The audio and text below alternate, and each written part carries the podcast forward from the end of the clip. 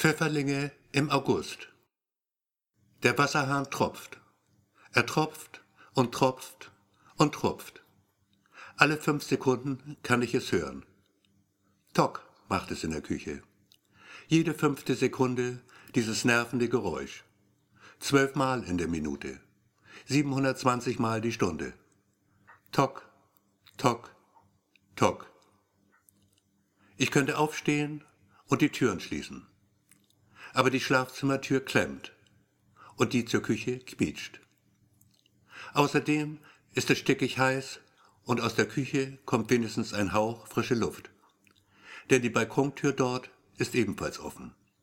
Also bleibe ich liegen und die Nägel dringen in meinen Kopf. Bei jedem Tock ein neuer Nagel. Ja, genau so kommt es mir vor. Als würde mir jemand Nägel in die Schädeldecke treiben. Alle fünf Sekunden ein weiterer Schlag mit dem Hammer. Wie spät mag es wohl sein?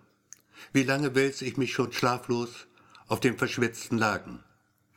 Ich schätze mal so an die tausend Toks. Ins Bett gegangen bin ich so gegen 1.30 Uhr. Draußen ist es noch dunkel. Könnte hinkommen. So gegen drei wird es sein. Tok, tok.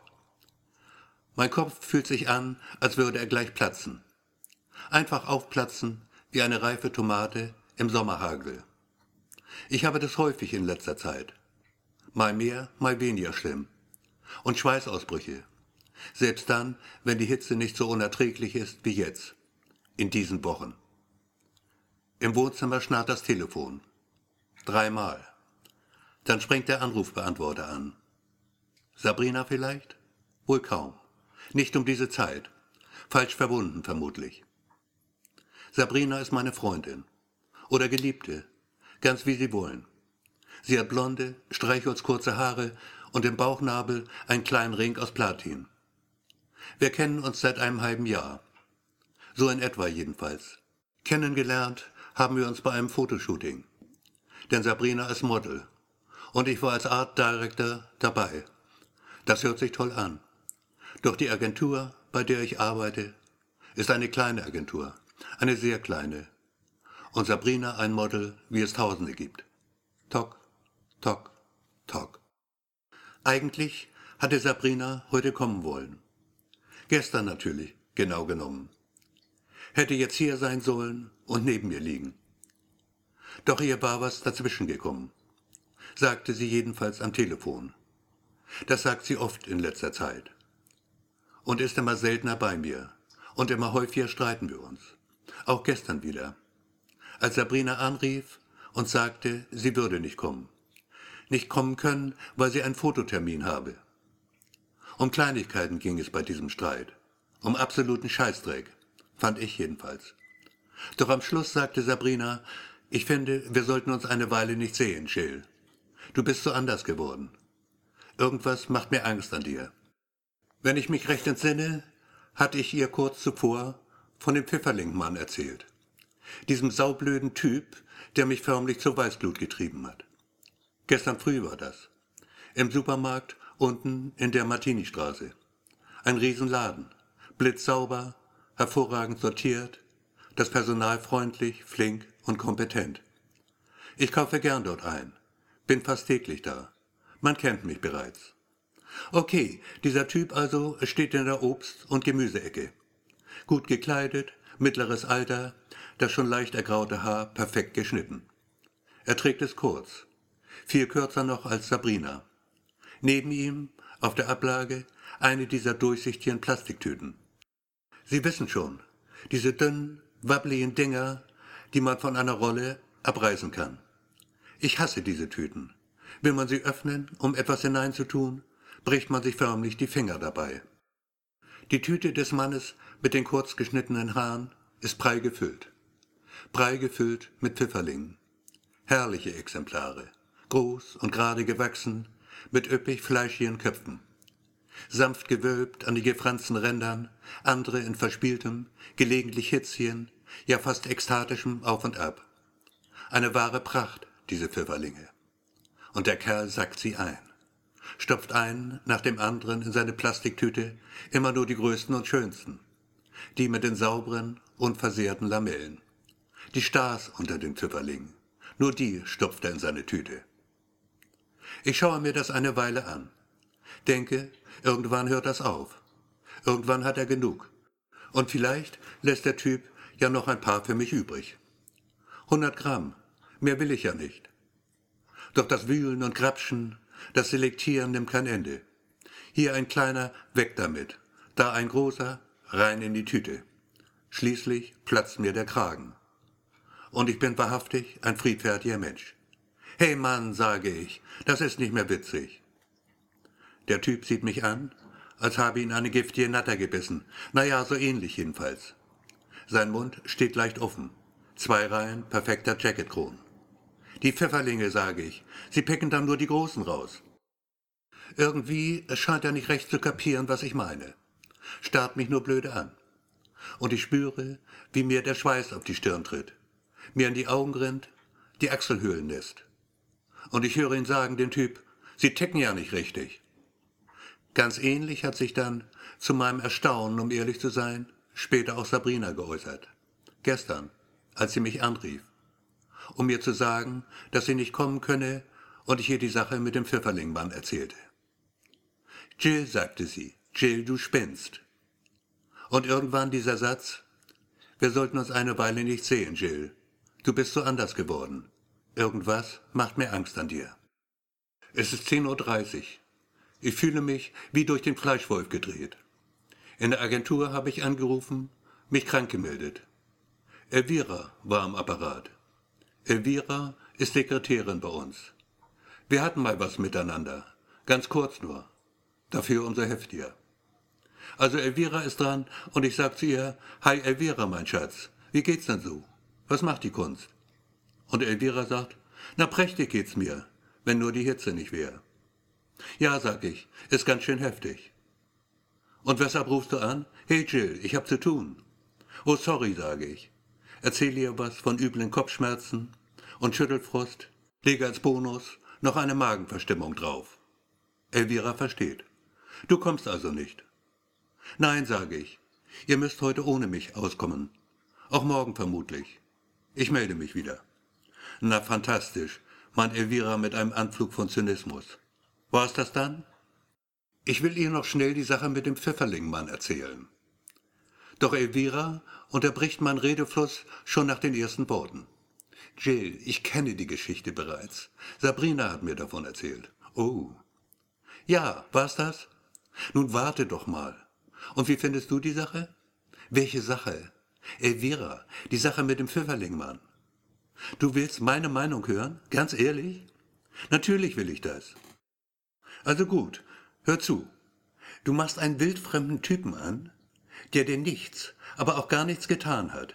Der sucht sich einfach ein paar schöne Pilze aus. Vielleicht, weil seine Frau es ihm aufgetragen hat. Schlepp mir ja nicht den Bruch an, hat sie vielleicht gesagt und nimm so viel du kriegen kannst. Pfifferlinge sind günstig im August. Kann so gewesen sein, okay? Und du? Was machst du? Du brätst dem dafür einen über, machst ihn nach Strich und Faden zur Sau. Wie ich das finde? Bescheuert finde ich das. Absolut bescheuert. Oh, sage ich. So siehst du das also.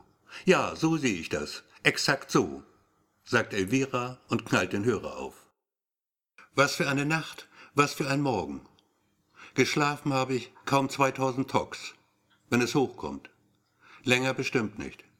Ich setze Kaffee auf, haue mir zwei Spiegeleier in die Pfanne. Nach dem Frühstück geht es mir besser. Ich hole die Zeitung aus dem Briefkasten, überfliege die Schlagzeilen. Hitzewelle über Deutschland. Ozonloch ist schuld. Na toll. Mann löscht ganze Familie aus. Motiv, Ehefrau hatte einen anderen. Über Pilze lese ich auch was in der Zeitung. Vorsicht bei Schwammerln aus dem Osten. Noch immer Strahlengefahr. Und damit man auch weiß warum, ein Rückblick auf die Reaktorkatastrophe in Tschernobyl. 1986 war das. Ganz schön lange her inzwischen. Pilze habe ich seitdem zuhauf gegessen. Besonders Pfifferlinge.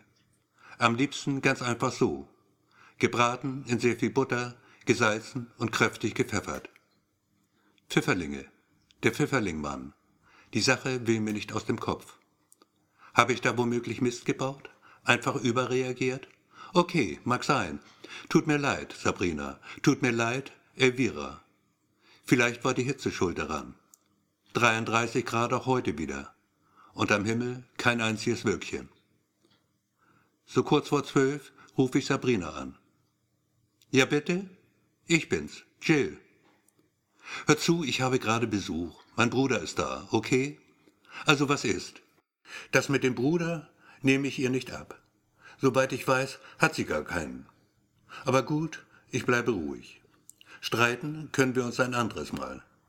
Ich sage also, die Sache mit den Pfifferlingen gestern, du weißt schon. Also ich habe mir das nochmal durch den Kopf gehen lassen. Das war vielleicht echt nicht so gut von mir. Sabrina gibt mir voll und ganz recht. Du triffst den Nagel auf den Kopf, mein Lieber. Trotzdem, bitte hör auf, mich damit zu nerven. Ich werde mich entschuldigen. Du wirst was? Ich werde mich entschuldigen bei dem Typ. Und ich füge noch die Worte hinzu, grüß deinen Bruder von mir. Welchen Bruder? fragt Sabrina. Da sage ich dann gar nichts mehr und lege den Hörer auf. Ich werde mich also entschuldigen bei dem Pfifferlingmann. Ich werde sagen, hey Mann, das mit den Pilzen neulich war nicht richtig von mir. Und ich werde ihm die Hand reichen und hinzufügen, tut mir leid, schwamm drüber, okay? Anschließend könnte ich ihn zu einem Kaffee einladen oder ein Bier. Ja, so könnte das gehen. Der Zufall will es, dass ich den Typ mit den kurz geschnittenen Haaren, den Pfifferlingmann, noch am selben Tag wiedersehe. Im selben Supermarkt, nur diesmal in einem anderen Bereich.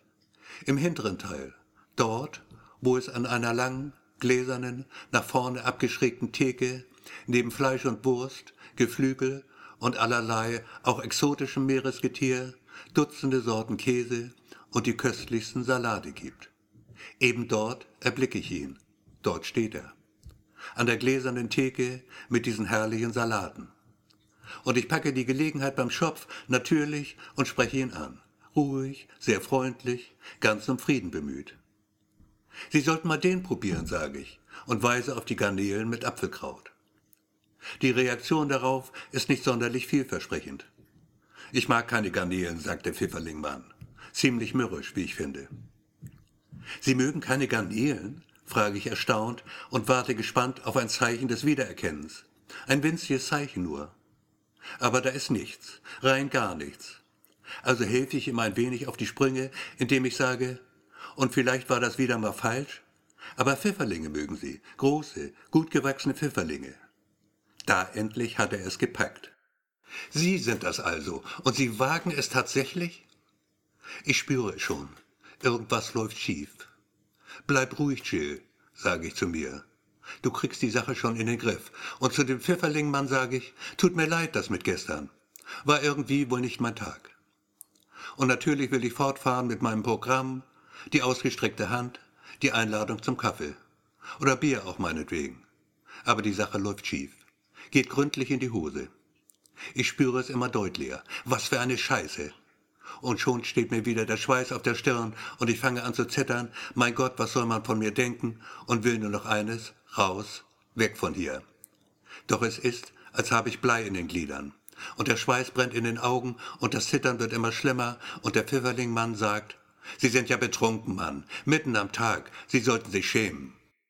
Ich versuche zu sprechen, klare Worte zu formen. Doch es ist kaum mehr als ein Stammeln, das über meine ausgedörrten Lippen kommt. Ich bin, ich bin nicht betrunken. Hören Sie, ich bin nicht betrunken. Und Sie, Sie sind, Sie sind nicht nett, sind gar nicht nett. Ich sehe meine rechte Hand, den Zeigefinger. Verschwommen, aber ich sehe ihn. Riesig sieht er aus. Die Kuppe Nikotin gefärbt. Eindeutig mein Finger.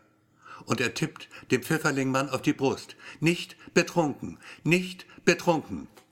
Und da kippt der Typ um, kippt einfach um. Liegt da auf den graugrünen Plastikfliesen.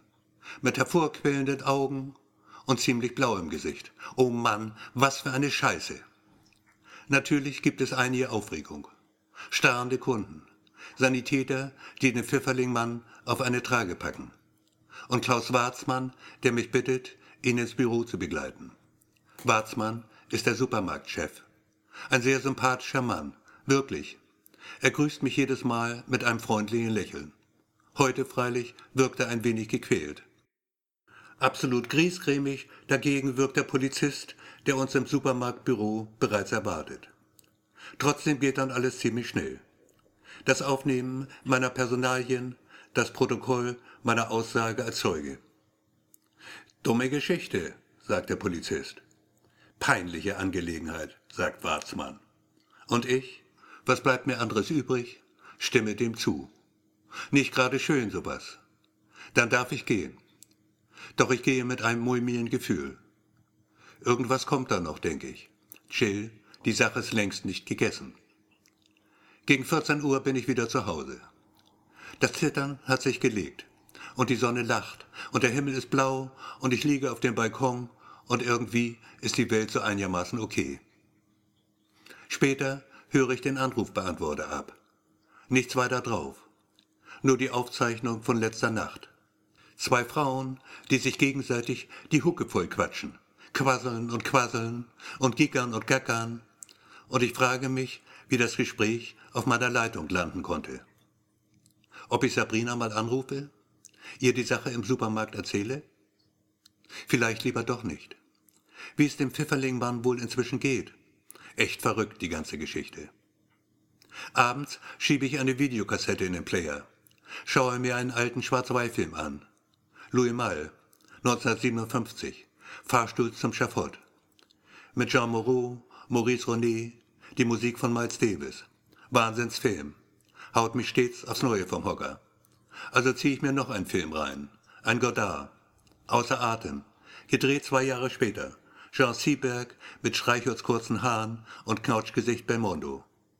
Ich köpfe ein Bier, lass es gluckern, mach's mir so richtig gemütlich. Kurz vor Mitternacht hau ich mich schließlich in die Falle. Kaum 20 Tock später bin ich weg und träume von Sabrina und der Traum, wow, ist wirklich, oh ja, ein verdammt guter Traum. Der nächste Tag ist ein Mittwoch. Bruthitze wie an den Tagen zuvor. 28 Grad, schon um 10 Uhr früh. Im Radio Hits aus den 80ern, Sade, Eurismix, Roxy Music. Dann die Nachrichten, der Wetterbericht. Von Frankreich her nähert sich eine Schlechtwetterfront, die gegen Abend und in den Nachtstunden den süddeutschen Raum überqueren wird. Für den Großraum München muss mit heftigen Gewittern gerechnet werden. Lang anhaltende Regenfälle, vermischt mit Hagel, sind zu erwarten. Der Wind wird kräftig auffrischen, in Gewitternähe kann es zu Böen in Orkanstärke kommen. Von mir aus denke ich und schiebe mir genüsslich eine Gabel Rührei in den Mund. Überhaupt ist meine Laune ausgesprochen gut. Bis ich die Meldung in der Zeitung lese. Streit um Pfifferlinge endete mit Herzanfall. Darunter knapp sechs Zeilen. Die Namen abgekürzt. Roland K. und Jill B. Roland also heißt der Pfifferlingmann. Herzlichen Dank, Roland. Da hast du mir ja fein was eingebrockt. Okay, okay. Ist nicht deine Schuld, gebe ich zu. Aber ohne dich stünde ich jetzt nicht in der Zeitung. Und das, mein Freund, finde ich absolut nicht komisch. Ich nicht und andere auch nicht. Ich sehe Elvira vor mir, wie sie die Zeilen förmlich aufsaugt mit ihren großen grasgrünen Augen. Wie sie zu Manfred hinläuft, dem Agenturchef, fröhlich die Zeitung unter die Nase hält. Hier, lies mal, steht über Jill was drin. Völlig durchgeknallt, der Typ. Und Manfred wird die Meldung lesen und vermutlich die Stirn runzeln. Und vielleicht wird er sagen, Scheiße, Jill, da hast du wirklich Scheiße gebaut, aber voll. Kann sein, muss aber nicht. Denn was genau steht da schon? Dass in einem Münchner Supermarkt zwei Männer sich über eine Tüte mit Pfifferling gestritten und der eine dann plötzlich mit einem Herzanfall aus den Latschen kippt. Stimmt im Übrigen so auch gar nicht. Stimmt ganz und gar nicht. Denn das mit den Pfifferlingen, das war am Tag zuvor passiert. Und ein Streit war es auch gar nicht gewesen. Alles falsch und kein einziges Wort davon, dass Roland K. mich ganz übel beleidigt hat. In aller Öffentlichkeit zudem. Mich praktisch ein Säufer nannte, wo ich, Gebert Bosch, völlig nüchtern in diesem Moment und ohnehin kein großer Freund des Alkohols, nicht übermäßig jedenfalls, mich doch eigentlich nur hatte entschuldigen wollen. Vielleicht sollte ich in der Redaktion anrufen, die Sache klarstellen. Dem Schreiberling sagen, hören Sie, das war ganz anders. Sie müssen das richtigstellen. Aber nein, das lasse ich lieber. Die halten mich am Ende noch für bekloppt. Und ich denke an Roland, den Pfifferlingmann. Was, wenn er seinen Anfall nicht überlebt hat? Inzwischen tot ist? Bitte nicht, Roland. Nicht auch noch das. Das wäre zu viel des Guten. Dann nämlich, Roland, könnte ich einpacken in der Agentur. Dann wäre Sense für mich. Da kannst du einen drauf lassen. Um kurz vor elf bin ich in der Polizeiwache Gudrunstieg. Angenehm kühl ist es hier. Und die Polizisten sind nett zu mir. Auch der von gestern ist heute sehr nett. Mit seiner Knollennase sieht er ein bisschen aus wie der Schauspieler Karl Malden. Sie wissen schon, der Bulle aus der TV-Serie Die Straßen von San Francisco. Gilbert Bosch, sage ich. Die Sache im Supermarkt gestern. Sie erinnern sich? Aber klar doch, sagt Knollennase. Dumme Geschichte war das. Wird wohl auch die Hitze gewesen sein. Womit kann ich Ihnen helfen? Nun ja, ich würde gern wissen, wie es ihm geht inzwischen. Ihn kurz besuchen vielleicht. Seine Adresse. Ob Sie mir die wohl geben könnten? Knollnase kratzt sich am Kinn. Er hat einen dicken Pickel darauf. Ziemlich hässliches Ding. Seine Adresse? Eigentlich dürfen wir das nicht. Nicht einfach so, verstehen Sie? Aber gut. Ihre hat er schließlich auch. Ich bin ein bisschen verwirrt. Der Mann hat meine Adresse? Wie das? Er war doch nicht bei Bewusstsein gestern. Knollnase klärt mich auf. Später schon. Rief hier an. Roland Kramer heißt der Mann. Jetzt wissen Sie es also. Wohnt im Eichenweg 12. Rief also an, der Roland Kramer. Sagte, er wolle Sie verklagen. Mich verklagen will er also. Na toll. Frage mich nur, wegen was? Der Kerl hat schließlich angefangen. Weiß ich doch, sagt Mollnase und bereut offenbar schon, dass er mir Kramers Adresse gegeben hat. Der kann Ihnen gar nichts, nur die Ruhe bewahren. Da kommt schon nichts mehr nach. Dein Wort in Gottes Ohr, denke ich. Wechsle kurzerhand das Thema. Schön kühl haben Sie es hier drin. Ja, sagt Mollnase. Die Klimaanlage ist schon okay. Und ich darauf? Soll Gewitter geben heute Abend.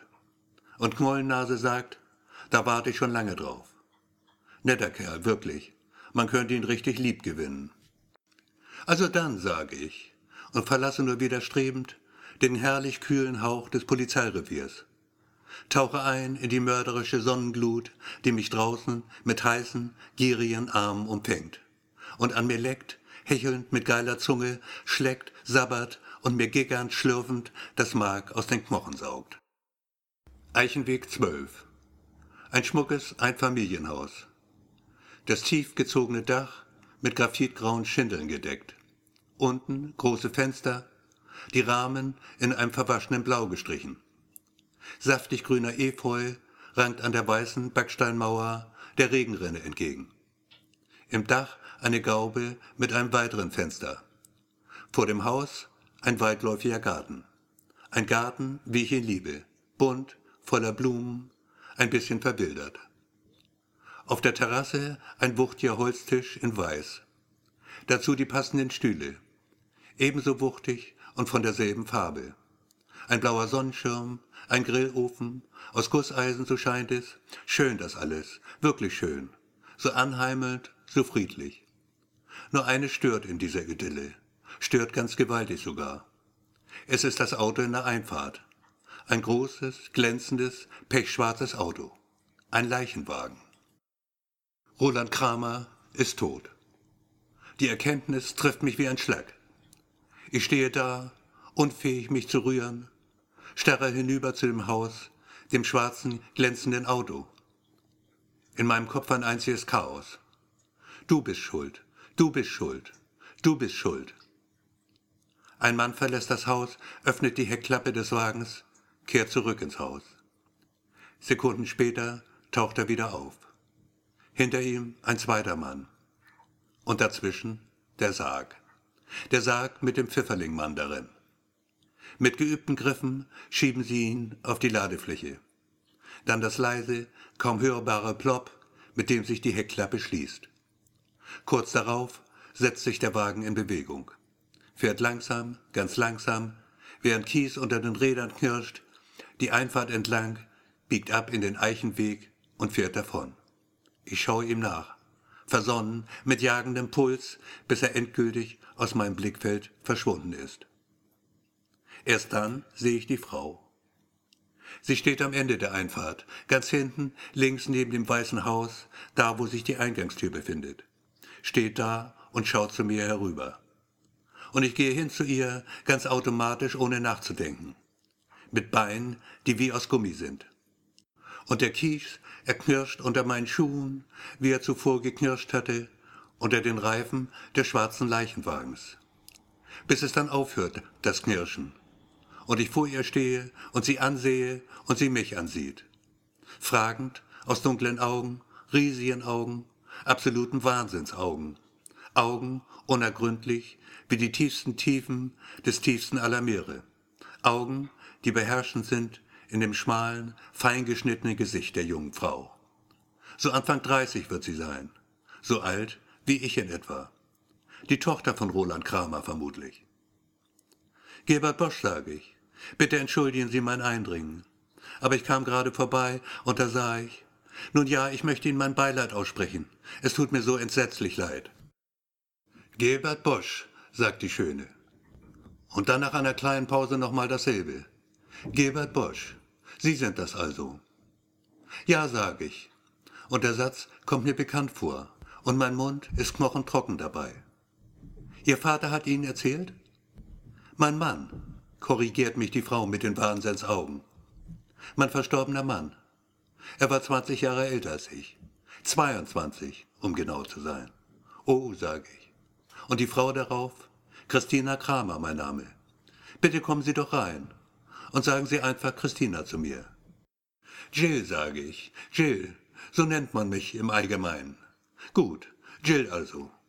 Und sie führt mich ins Wohnzimmer und bittet mich, Platz zu nehmen und fragt mich, ob ich vielleicht ein Bier haben möchte.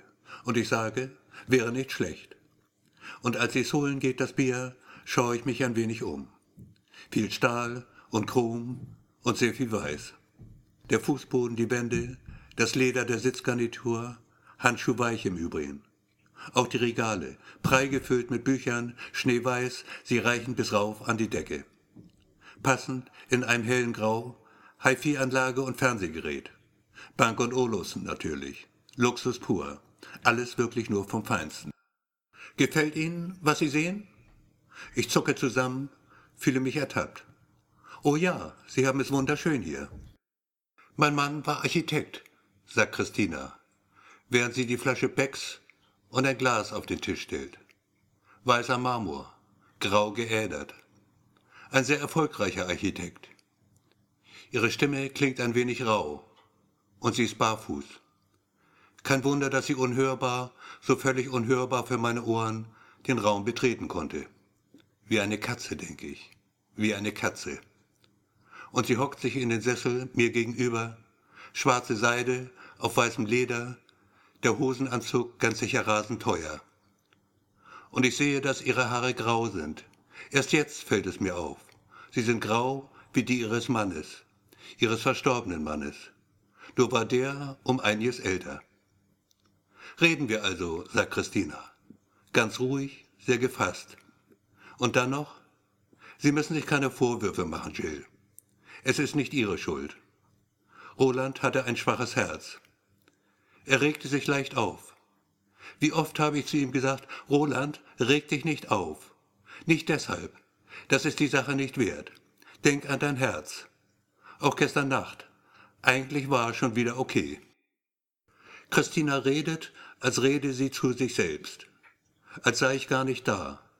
40 mit sonnengebräunten Fingern, die Nägel kurz geschnitten und unlackiert durch das graue Haar. Es ist länger als das von Sabrina. Um einiges länger und trotzdem kurz. Ein bisschen wie Anna Karina, denke ich. Die Schauspielerin, eine der Ikonen aus der Zeit der Nouvelle Vague. Der kleine Soldat, Pierrot Le Fou, beide Filme von Godard. Und ich trinke einen Schluck von dem kühlen, prickelnden Becks, lasse es meine Kehle küssen und frage, Was ist passiert gestern Nacht? Sie schaut mich an mit ihren Riesenaugen. Augen eines weitwunden Rehs. Und ihre Finger, diese langen, schlanken Finger, fahren durch das graue Haar und einen Moment lang, ganz kurz nur, rutscht rechts der schwarzseidene Ärmel hoch. Und ich sehe einen hässlichen Fleck auf ihrer Haut, bläulich-violett. Er hat sie angerufen, Jill. Es musste kurz nach Mitternacht gewesen sein. Und er war hochgradig erregt, völlig außer sich. Und ich sage noch, Roland, lass das, lass den Mann in Ruhe. Das mit den Pfifferlingen war doch echt nur Kinderkram. Und irgendwie hatte der Mann ja auch ein bisschen recht. Und außerdem wollte er sich entschuldigen bei dir. Was in Gottes Namen soll dieser Schwachsinn? Das haben Sie gesagt, frage ich. Bin einigermaßen verwirrt und fühle mich endlich verstanden. Das haben Sie wirklich gesagt? Exakt, sagt Christina. Und ich war ziemlich wütend. Und bin raus und gehe ein paar Mal um den Block, um wieder zur Ruhe zu kommen. Denn ich war wirklich wütend. Und als ich nach Hause komme, so 20 Minuten später, da liegt er da. Sehen Sie? Da so ungefähr. Christina weist auf eine Stelle, etwa zwei Meter entfernt, von dem Bank- und Olofsen-Fernseher. Und sie schaut mich an und kratzt sich am Fuß eine Katze, eine Katze, und fragt mit ihrer rauen Stimme, wie haben Sie das empfunden, Jill? Diesen Anruf, mitten in der Nacht, diese bösen Worte. Ich gieße mir den Rest ein von den Becks. Dann sage ich, wie es war. Ich weiß nichts von einem Anruf. Habe geschlafen wie ein Stein letzte Nacht. War völlig weg. Kann sein, dass da was war. Gehört habe ich nichts. Nichts, absolut nichts. Vielleicht ist da was auf meinem Anrufbeantworter. Und dann sage ich noch, scheiße das alles. Echt scheiße. Und Christina sagt, aber echt. Er war tot, ihr Mann? Lag einfach da, war tot? Mein Gott, das muss ein Schock gewesen sein. Christinas Finger in ihrem grauen Haar. Sie fahren hin, sie fahren her. Und ich sehe noch einmal, auch diesmal ganz kurz nur, den bläulich-violetten Fleck auf ihrem Arm und höre sie sagen, ja, ein Schock war das. Natürlich war das ein Schock. Kann man wohl sagen. Ich rief dann Dr. Scholl an. Unser Hausarzt ist das. Der kam sofort. So 20 Minuten später war er da und hat ihn untersucht, mein Mann. Und dann gesagt, tut mir leid, entsetzlich leid. Sie müssen jetzt stark sein, Ihr Mann ist tot. Oh Scheiße, sagte ich, was für ein Schock. Und Christina sagt, echt gebügelt war ich, total geplättet. Möchten Sie vielleicht noch ein Bier? Besser nicht, sage ich. Die Hitze, wissen Sie?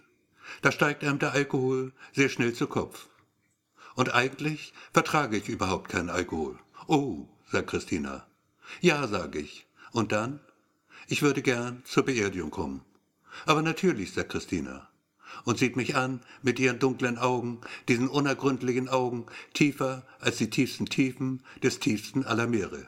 Ich schicke Ihnen eine Karte. Dann gehe ich. Und wieder knirscht der Kies unter meinen Schuhen. So wie er geknirscht hat, als vor nicht allzu langer Zeit, knapp eine Stunde mag vergangen sein, der schwarze, pechschwarze Leichenwagen die Einfahrt des Weißen Hauses mit den graphitgrauen Dachschindeln verlassen hat. Und ich drehe mich um, und da steht sie und winkt mir nach, und ich winke zurück und denke, oh Mann, was für eine Scheiße das alles, was für eine schreckliche, gottverdammte Scheiße. Zu Hause höre ich den Anrufbeantworter ab und höre die Stimme eines Toten, die Stimme von Roland Kramer, die Stimme des Pfifferlingmannes. Bosch, sind Sie da, Bosch? Natürlich sind Sie da, Bosch. Sie können sich nicht verstecken hinter Ihrem Anrufbeantworter. Ich weiß, dass Sie da sind, und ich werde Sie verklagen. Hören Sie? Ich werde Sie verklagen. Verklagen werde ich Sie. Das Band läuft und der Klang ist schlicht. Es brummt und krächzt. Ich weiß nicht, woran das liegt. Das geht schon eine ganze Weile so.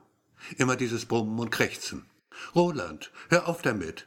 Lass ihn in Ruhe, den Mann. Das ist doch scheiße, was du da machst. Christinas Stimme. Tatsächlich Christinas Stimme. Die Stimme der Frau mit diesen Wahnsinnsaugen. Mach Schluss, Roland. Hör auf mit dieser verfluchten Pfifferling-Scheiße. Und ich höre, wie Christina fragt, erregt offenbar, ziemlich wütend sogar, weißt du, wie spät es ist, Roland? Nach Mitternacht, Roland. Es ist nach Mitternacht, Roland. Und ich höre ein Klatschen darauf, ein hässliches Klatschen. Und dann ein Schrei. Und ich höre Roland, den Pfefferlingmann, sagen, so nicht, Chris, nicht mit mir. Und ich höre es nochmal klatschen und denke an den bläulich-violetten Fleck auf Christinas Arm. Roland, du Mistkerl, auch wenn du tot bist inzwischen, das verzeih ich dir nie. Ein Knacken. Der Hörer wird offenbar aufgelegt. Doch was ist das? Ich höre die Stimmen weiterhin. Christinas Stimme und die des Toten. Des toten Roland Kramer. Die Stimme des Pfifferlingmanns. Aber hallo, denke ich. Drücke die Stopptaste, dann gehe ich in die Küche, hole mir ein Bier aus dem Kühlschrank und es ist noch immer heiß, drückend heiß. Und ich lehne mich zurück im Sessel, dem Schäbieren, und drück die Taste, die andere. Play steht darauf. Christinas Stimme. Undeutlich, doch es ist, ganz zweifellos, Christina. Christina mit den Wahnsinnsaugen. Unergründlich, wie die tiefsten Tiefen des tiefsten aller Meere. Und sie sagt, du bist ein Schwein, Roland, hörst du? Ein Schwein bist du. Und du schlägst mich nie wieder. Nie wieder. Und ihre Stimme wird lauter und lauter, wird zum Schrei. Nie wieder, Roland, nie wieder. Und ich höre ein Röcheln. Meine Herztropfen. Chris, bitte. Die Tropfen. Ich glaube, es geht wieder los. Christina, rast es mir durch den Kopf. Christina, mein Engel, du bist dabei, deinen Mann zu töten. Weißt du das? Ist dir das klar? Wirklich klar? Und das Band im AB, es läuft weiter und ich höre ihre Stimme. Und Christina sagt, hol sie dir deine Tropfen. Komm her zu mir, wenn du kannst. Und wieder dieses Röcheln.